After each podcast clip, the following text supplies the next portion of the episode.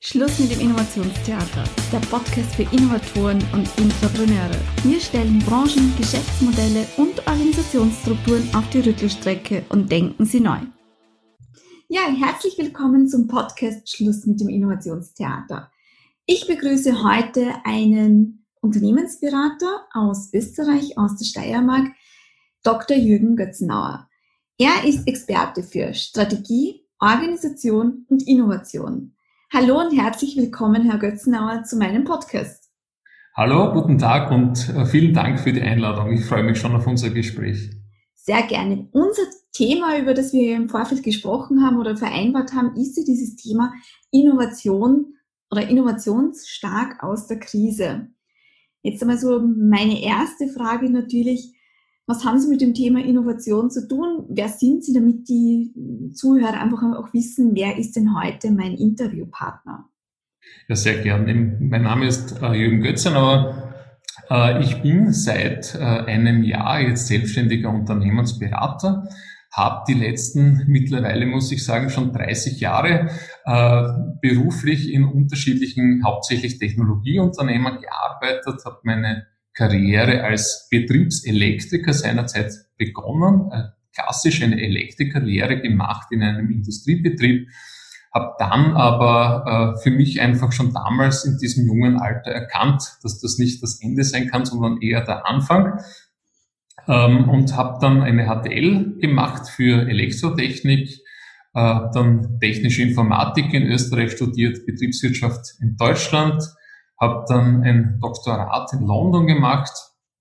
Die letzten äh, zwei Jahre habe ich äh, ziemlich intensiv auch in den USA verbracht, habe dort ein, ein Executive Program an der Wharton School äh, der University of Pennsylvania gemacht und beruflich in dieser Zeit quasi dann vom, vom Elektriker-Lehrling über C++ Softwareentwickler und dann die klassische Karriere vom, vom äh, Teamleiter, Abteilungsleiter bis dann hin zu äh, Vorstandspositionen als CTO in global agierenden Unternehmen und habe dann natürlich in dieser Zeit einfach äh, dieses Thema Innovation von der Pike auf mit erleben dürfen, mitgestalten dürfen ähm, und habe dann eigentlich so in, in den letzten zwei, drei Jahren gemerkt, dass es für mich an der Zeit ist, äh, dann Neuland zu betreten und basierend eben auf meiner Ausbildung, auf meinen Erfahrungen und auch auf meinen Gedanken, äh, dann quasi da eine, ein eigenes Unternehmen zu starten und dann halt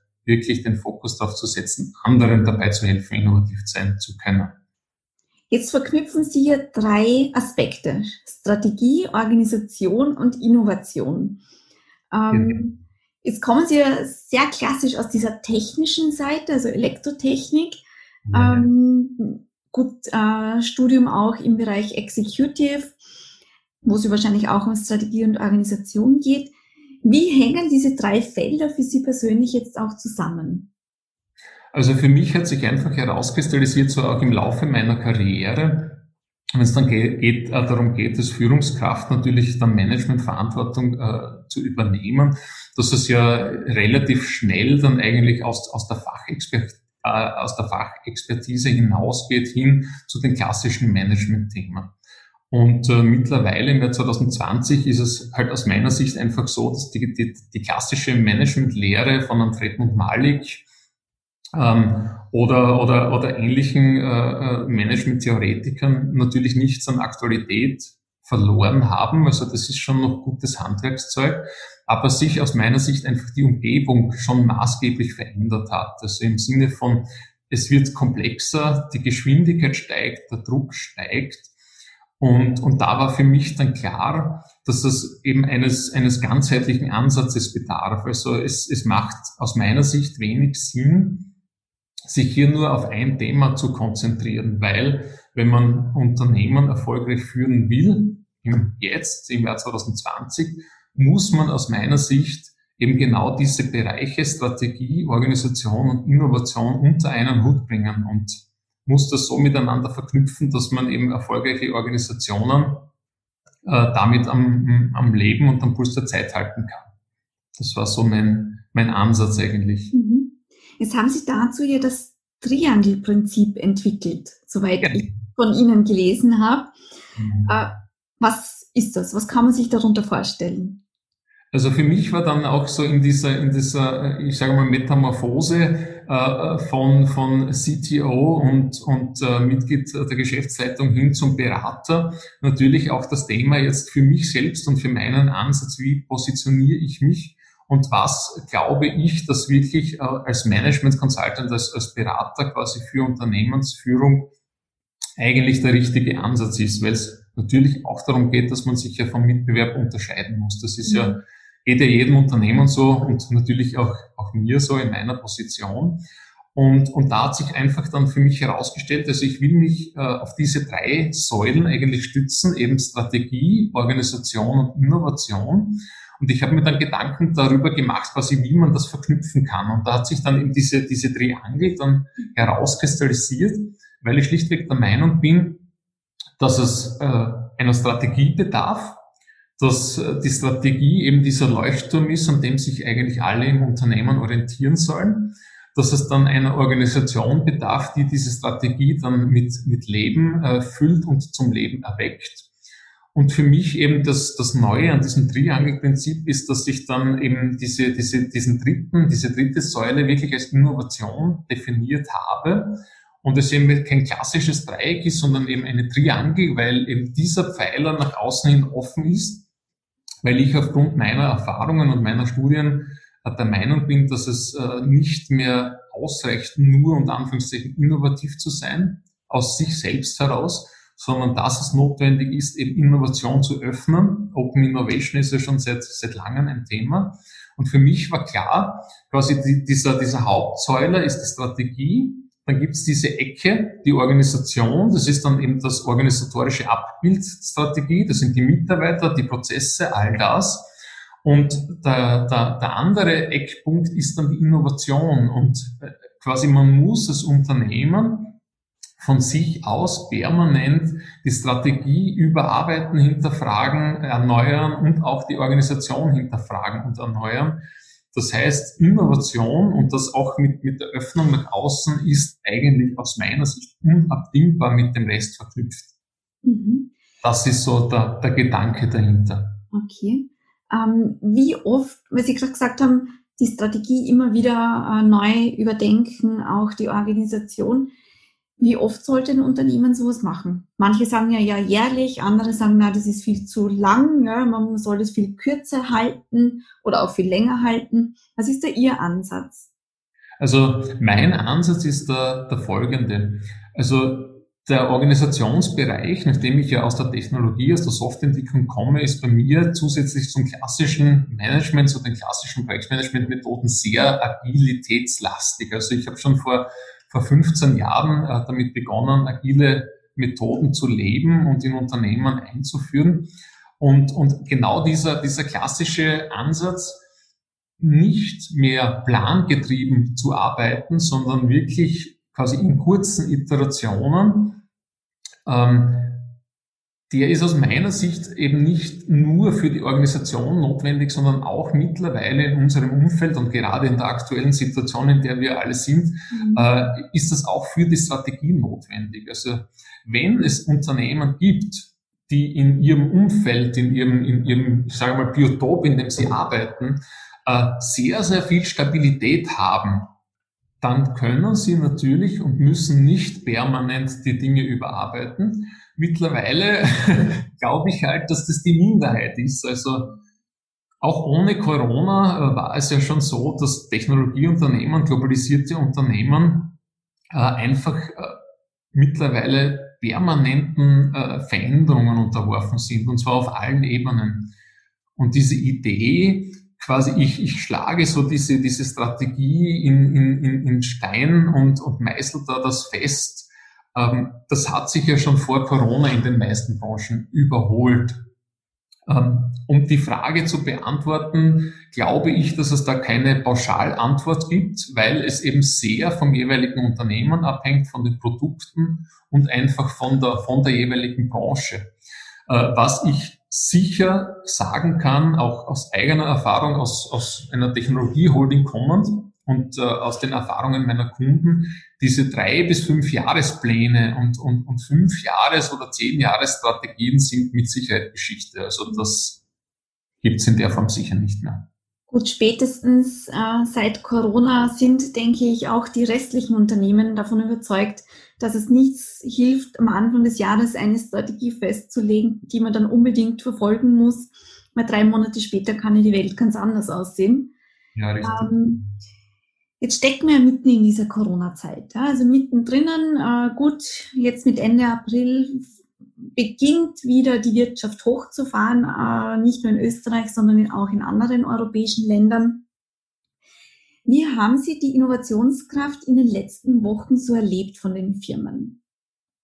Also es ist, glaube ich, auch hier muss man das differenziert betrachten. Also es gibt aufgrund, aufgrund dieser Covid-19-Pandemie äh, mit Sicherheit ganze Branchen, deren Existenzgrundlage im Endeffekt äh, mehr oder weniger von, von einem Tag äh, auf den anderen weggebrochen ist einfach. Also da gibt's kein, kein Geschäftsmodell mehr, kein funktionierendes innerhalb der aktuellen Rahmenbedingungen. Also wenn man sich da den Tourismus anschaut, eben alles, was mit Großevents zu tun hat, Veranstalter, die Fluglinien, die ja jetzt gerade äh, heiß diskutiert werden, äh, Kreuzfahrt, äh, die Cruises etc. Also wenn sich da die, die Rahmenbedingungen nicht in absehbarer Zeit massivst wieder Richtung frühere Normalität verändern, dann, dann haben diese Branchen ein Riesenproblem und die tun sich natürlich jetzt kurzfristig extrem schwer, das über Innovation zu lösen. Äh, es gibt gleichzeitig äh, Unternehmen, die einfach jetzt äh, aufgrund der geänderten Rahmenbedingungen sehr erfolgreich sind. Also alles, was eben sowieso schon, schon im Online-Markt gut positioniert war, der Online-Handel, all das oder Unternehmen, die, die jetzt sehr gut sich in diese Nischen setzen können. Da glaube ich, dass die Innovationskraft äh, durchaus jetzt auch in dieser Situation für Unternehmenserfolg und für wirtschaftlichen Erfolg äh, gut sein kann. Und das ist auch das, was ich beobachte. Also ich würde sagen, es gibt schon ein breites Segment an Unternehmen, die jetzt nach dieser ersten Phase, äh, wo man mehr oder weniger einmal schauen hat müssen, dass man den Kopf aus der Schlinge rausbringt, jetzt wieder in den Modus kommen, wo sie innovativ sind, wo sie sagen, wo gibt's Nischen, wo gibt's aktuell Lücken, wo gibt's Rahmenbedingungen, die es vorher nicht gegeben hat und wie kann ich das für meine Unternehmung, für mein Unternehmen nutzen. Also ich glaube, dass es da schon einige gibt, die das können. Viele aber, glaube ich, sind wirklich in dieser, in dieser Schreckstarre, beziehungsweise sehen sich jetzt eigentlich ähm, fast, fast unverschuldet eigentlich in einer Situation, wo vielleicht gut funktionierende äh, Unternehmen oder auch absolute Traditionsunternehmen vor dem wirtschaftlichen Ruin stehen. Also das würde ich schon so hart beurteilen. Jetzt haben Sie mehrere Aspekte angesprochen. Ja. Das eine sind eben wirklich Branchen wie Tourismus, Fluggesellschaften, Kreuzfahrtschiffe, Hotelbetriebe, Gasthäuser was kann man denen mitgeben? Also für die Zukunft. Ja, ähm, ja wir hoffen jetzt alle, dass sich das langsam wieder normalisieren beginnt. Ähm, wir, wir glauben aber auch alle oder sehr viele glauben, dass das nicht von heute auf morgen gehen wird und nicht mehr dieser frühere Normalzustand sein wird. Ja. Was kann man denen mitgeben oder womit sollten sich die jetzt einfach beschäftigen? Also was, was ich meinen, meinen Kunden und auch Freunden, bekannten Unternehmern rate, ist, dass das jetzt nach dieser hoffentlich gelungenen ersten Stabilitäts- oder Stabilisierungsphase, äh, dass sie sich einfach hinsetzen müssen äh, und für sich und, und auf Basis äh, des äh, quasi besten Wissens, das verfügbar ist, Szenarien entwickeln. Also ich glaube, dass man sich auf zwei Dinge nicht verlassen kann. Das erste ist, man sollte sich nicht auf staatliche Subventionierung verlassen. Äh, das ist etwas, das vielleicht einigen äh, eine gewisse Zeit lang äh, den Lebensatem sozusagen sichern kann, aber auf längere Sicht ist das aus, ausgeschlossen. Und das Zweite ist, dass man eigentlich auch nicht davon ausgehen kann, dass es jetzt eine, eine höhere Instanz wie vielleicht die Regierung gibt, die jetzt den Unternehmen genau sagt, äh, schaut's her, in einem Monat schaut so aus, in drei Monaten schaut so aus und in einem Jahr schaut die Welt so aus. Ich denke oder ich glaube, das würden alle gern, aber sie können es nicht weil es einfach diese, diese Projektionen äh, mit dieser Genauigkeit, die sind unmöglich. Das heißt, ich glaube, das ist für, für, jede, für jeden Bürger und für jede Bürgerin wichtig, so, so sich selbst einmal äh, ein Bild zu machen, was schwierig ist mit diesen unterschiedlichen Informationen, die man bekommt. Aber Unternehmen, gerade in diesen Branchen, die sich aus meiner Sicht nicht darauf zurückziehen können, dass sie sagen, okay, das ist jetzt etwas, das vielleicht noch zwei, drei Monate dauert und über diese zwei, drei Monate komme ich vielleicht eben mit, mit Subventionierung und, und äh, vielleicht Erspartem drüber, sondern äh, das ist etwas, das auf absehbare Zeit und absehbar im Geschäftsbereich, hätte ich jetzt einmal gesagt, ist ein halbes Jahr bis Jahr. Das ist eigentlich schon unendlich lange.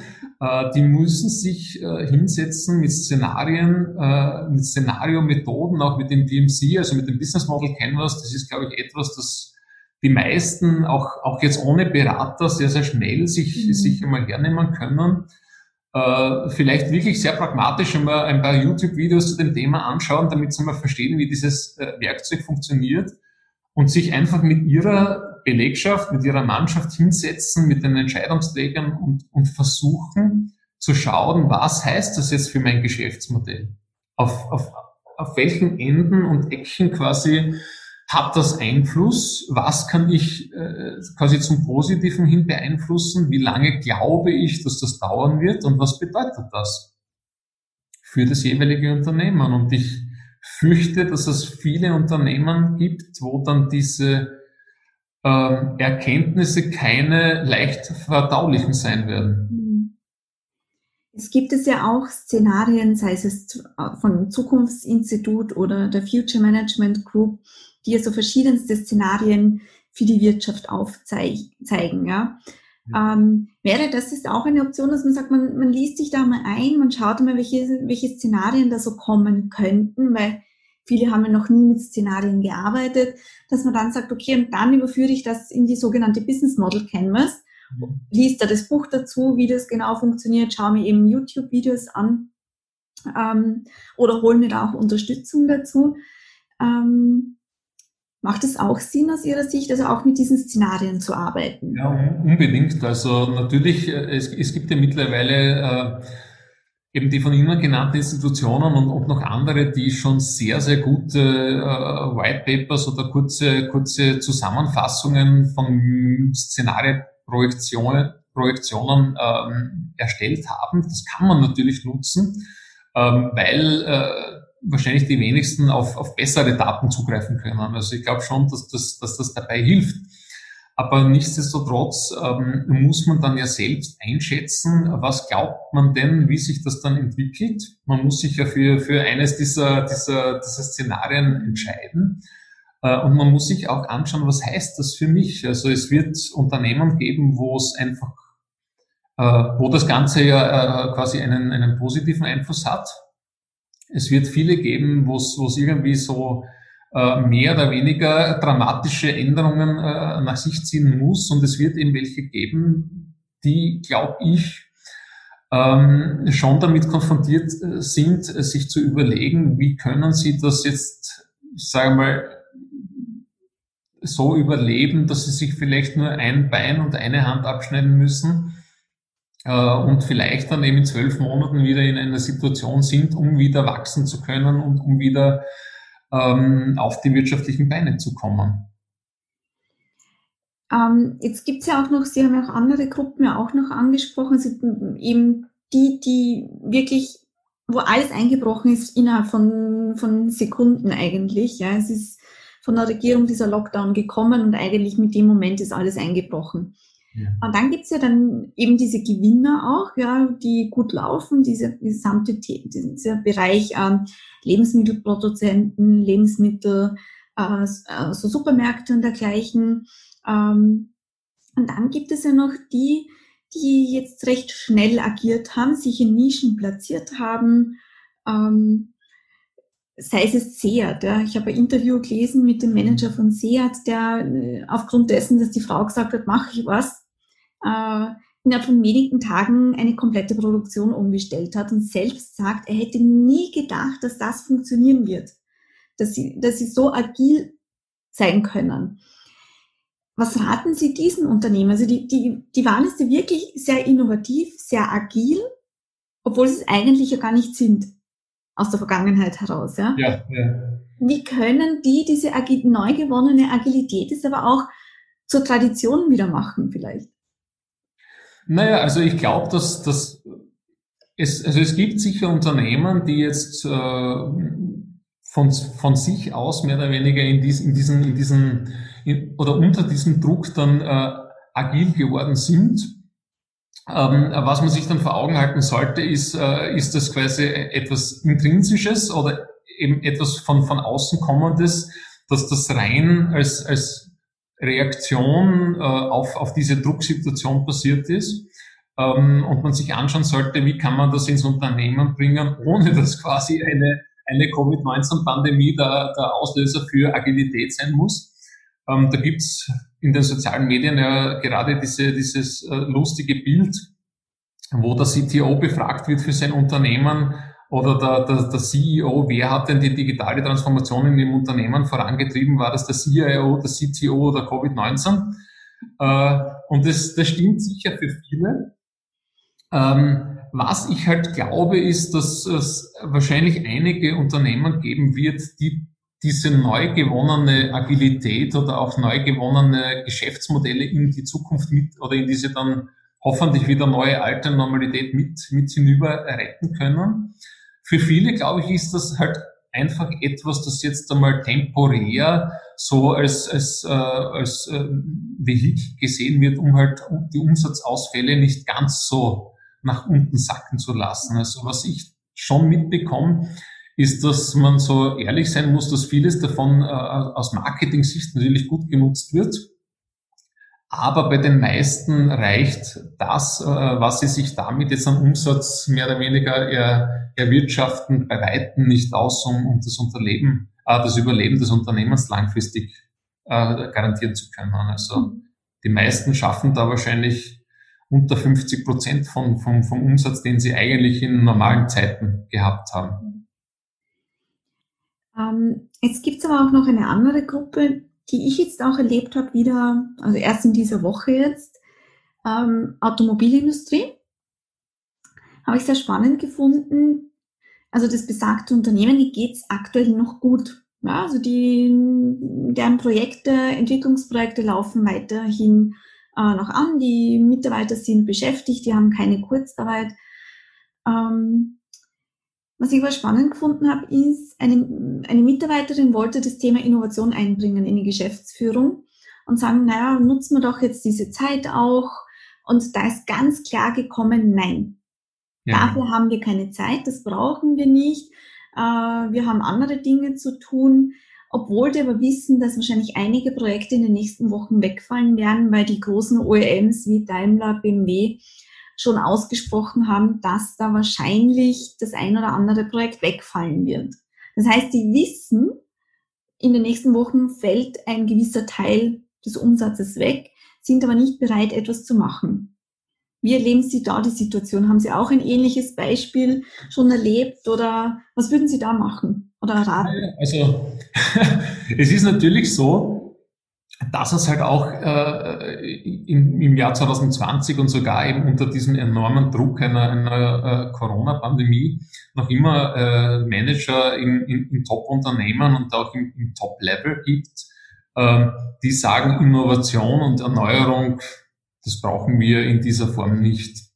Ich habe das auch am, am eigenen Leib in eigenen Unternehmen erlebt, wenn einfach äh, man operativ so in Themen drinnen steckt, dass dann äh, schon auch sehr gut äh, ausgebildete und, und eigentlich sehr erfahrene Manager äh, Gefahr laufen zu sagen, Innovation, Innovationsprojekte, Kulturwandel ist etwas, das machen wir dann, wenn wir wieder Zeit und Luft und Raum haben.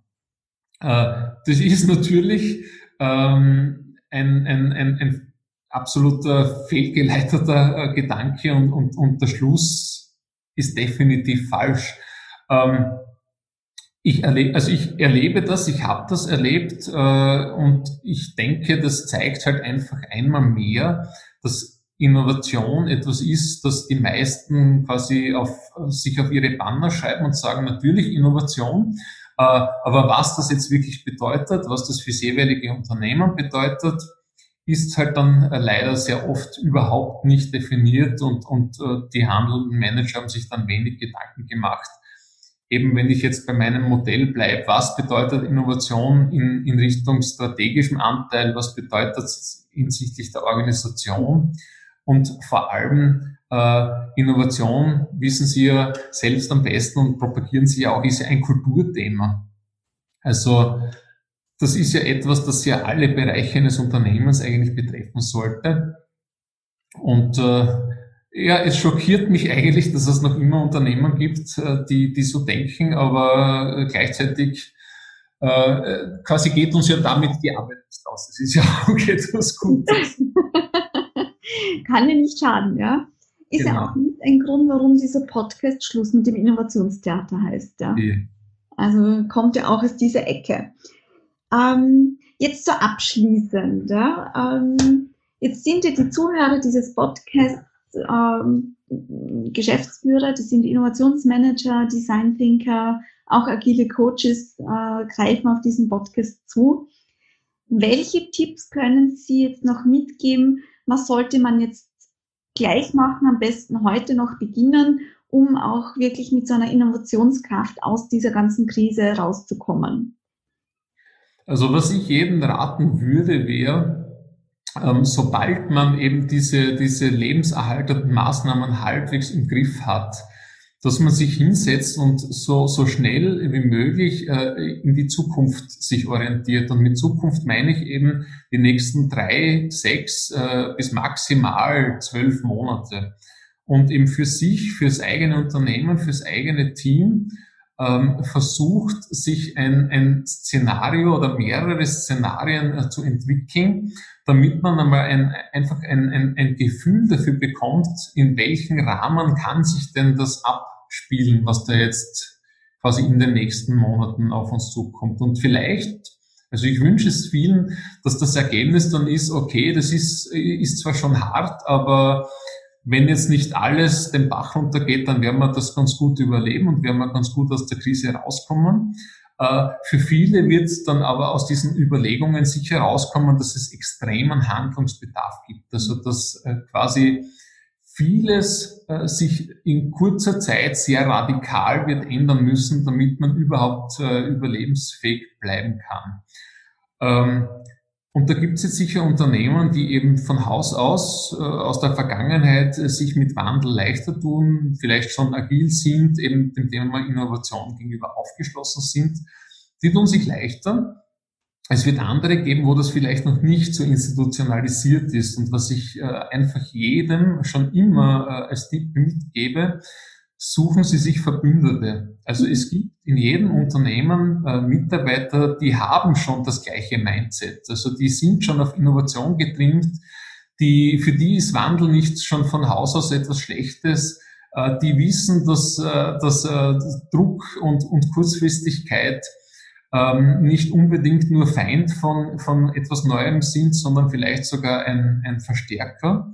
Äh, und wenn man es schafft, dass man diese Leute um sich schart und damit äh, quasi die als Multiplikatoren einsetzen kann, dass man eben diese, diese, ähm, diesen Modus von, äh, ich bin in dieser Schockstarre gefangen, dieses Monstrum äh, quasi Covid-19, das nimmt mir irgendwie so die Handlungsfähigkeit.